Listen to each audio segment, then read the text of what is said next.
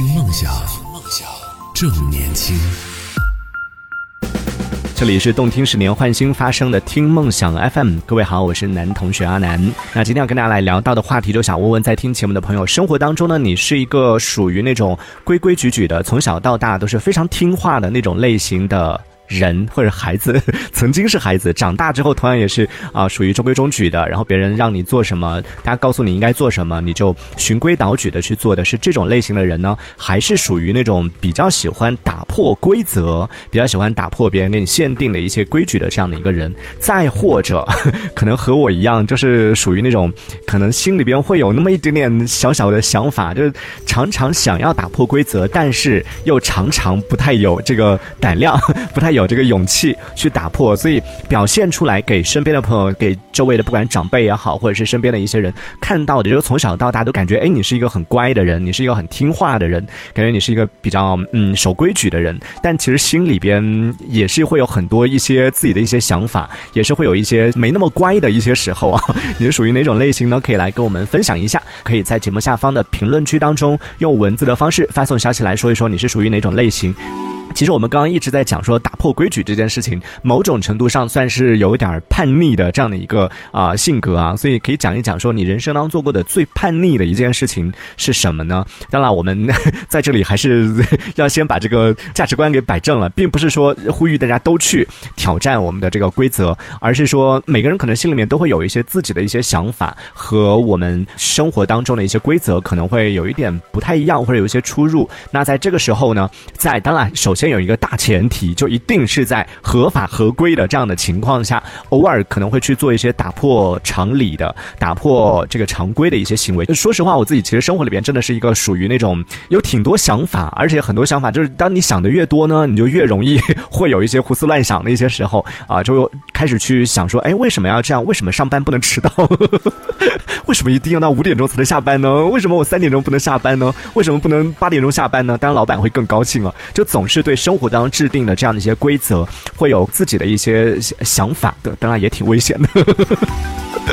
就某天可能三点钟我就走了，结果呢，可能就要被罚款了。所以在听节目的朋友可以来跟我们分享一下，说一说，哎，你生活当中有没有这样的一些时刻，就是会想要去。打破别人制定的这样的一些规则的这样的一些时刻，对，今天讲到这个话题呢，其实就是说每个人可能身上都会有这样的一些时刻，在有的人身上他可能就表现的比较明显，而在有的人身上呢，相对来说可能会心里面其实也会有一些想法，但是因为各种原因吧，就可能不太善于把它直接表达出来，就很多时候可能就深藏在心里，就没办法去表达。这也是一种情况啊。那在听节目的朋友，如果说你自己也是属于我们说到这种情况，就你自己其实也会有一些想法，有时候偶尔也想要打破一些这个常规，但是呢，是因为什么原因让你无法去打破这样的一个规则？也可以来说一说，有什么顾忌呢？可以来讲一讲。就是这样，就我们今天聊到这个事情，就是说生活里面会有很多规则，其实这个规则就是大众的一个认知，大众觉得应该是这样。但凡你打破规则了，大家可能就会啊找一个就自己帮你找补，想说，哎，他肯定是因为有什么事情。会帮你找到一些理由，就让这一切变得合理化，就觉得正常情况下你应该是这样的，你不应该做出这件事情。那现在你看，你平时又是比较乖的人，现在你做出这个事情的话，一定是事出有因。但是就是没有音，唯一的原因我就是想要打破规则。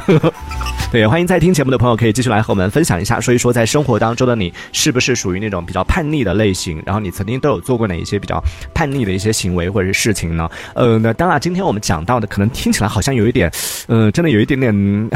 题，但为什么今天想聊这个话题？其实也不是因为我突然间被什么刺激到，而是因为就刚好最近有看了一个电影，大概说的就是一个一个天才少年，就在生活当中，他他是属于那种智商特别高，但是情商。特别低的，对吧？这个可能是戏剧表现的一种手段啊，一种方式。然后呢，在生活里边，他情商是非常低。那个电影里边就呈现出来，就是他的情商是非常低的，但他智商是非常高的。在这种时候呢，周围的人都不太看好他，就觉得你这个情商可能做不了什么事情。就算你这个比较聪明，但是呢，最后他通过他自己的实际的这种努力，通过自己的一些这种啊实际行动，就证明了他是可以的。他做了一件事情，就是打破了一个规则，而这个规则不是说是。学校的一个规则或者怎么样，而是在经济学当中长此以往就之前前人制定下来下来的一个规则，或者说是一个法则。其实那个都已经不只是规则的范畴了，就前人制定下来的呃，或者说是前前人通过研究得出的一个结论，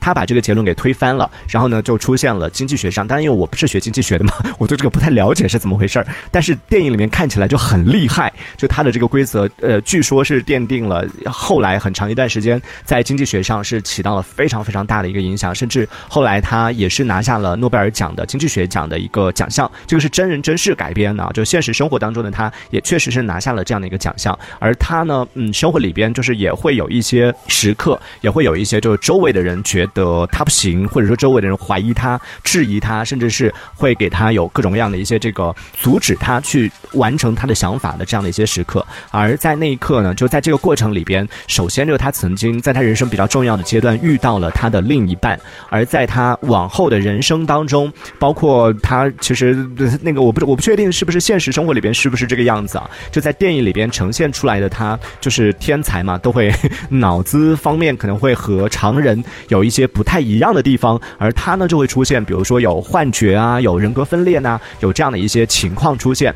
嗯，专业的这个精神科的医生就觉得他应该去啊相应的这个医院去住院，他就应该啊被这个隔离起来。来但是他觉得说我的大脑那么聪明，呃，我可以用我的大脑去战胜，不管是这些幻觉也好，或者是这些别人觉得说可能会影响到我的这样的一些疾病也好，我觉得我自己是可以通过聪明的大脑去战胜它的。然后在这种时刻呢，他的另一半，他的妻子就是全程都是非常的坚信说，如果你觉得可以的话，我愿意相信你。然后作为类似于担保人一样的吧，就没有让他去住院，然后没有让他啊把他关起来，而是任由他在生活当中去进行生活。然后当然这个过程里边他可能也会犯一些错啊什么的，但是在这个过程里边，他妻子一直都是非常非常的站在他这边来支持他，然后来帮他各种各样的，就是也也偶尔犯错的时候可能会帮他去找补啊什么的。然后在这个过程里边，最后才得到这样的一个成就，然后才让他就过上了一个正常人的这样的一个生活。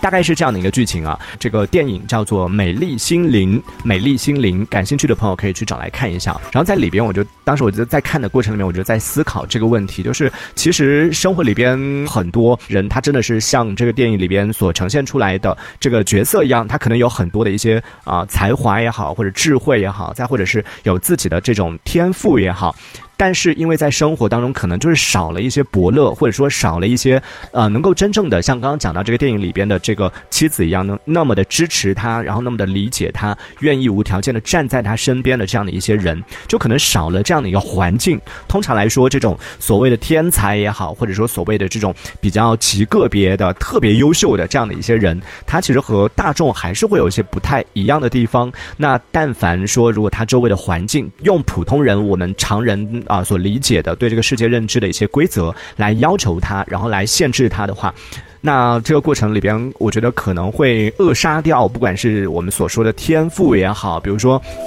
有的这个小朋友，就我能够联想到最快联想到，就可能真的有的小朋友很小，有一些不管是艺术方面的，或者才能方面的，或者是包括知识方面的某一个领域表现出来他的特长，但是如果他的家人或者说他生活的这个环境没有给他很好的保护，而是用我们常常人就普通人的这样的一套规则去要求他，然后去限制他的话，很可能在你都还没有让他的这个才能，让他这个才华可以很好的施展出来，很好的成长起来的这个过程里边。可能就已经被扼杀在摇篮里了，就会想到会有一点点。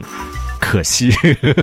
所以今天就想要来问问在听节目的朋友。当然，我们生活里面大部分朋友可能还是我们都一样，都是普通人。有这样的天赋的，有这样的才华的才能的人，毕竟是少数。而在这个过程里面，其实我我觉得应该很多朋友都曾经有幻想过：哎，我会不会是天才儿童？哎，我会不会是那个就真的是万里挑一的那个人，对不对？这么在某方面感觉自己好像很厉害。然后在这种时候，会不会去尝试去打破一些？别人的规则，别人告告诉你说你不能这个样子，但是你觉得说，哎，我想要尝试一下，我就觉得我比别人厉害，会不会有这种时候？听起来感觉有点自负啊，怎么回事？对，欢迎在听节目的朋友可以继续来和我们分享一下，说说在生活当中的你是属于那种喜欢去打破规则的人吗？还是说是属于从小都是非常听话的，然后中规中矩的比较乖的那种小朋友呢？可以来跟我分享一下，可以在节目下方的评论区当中用文字的方式发送消息来说一说你是属于哪种类型。听梦想。正年轻，这里是听梦想 FM，听梦想。正年轻。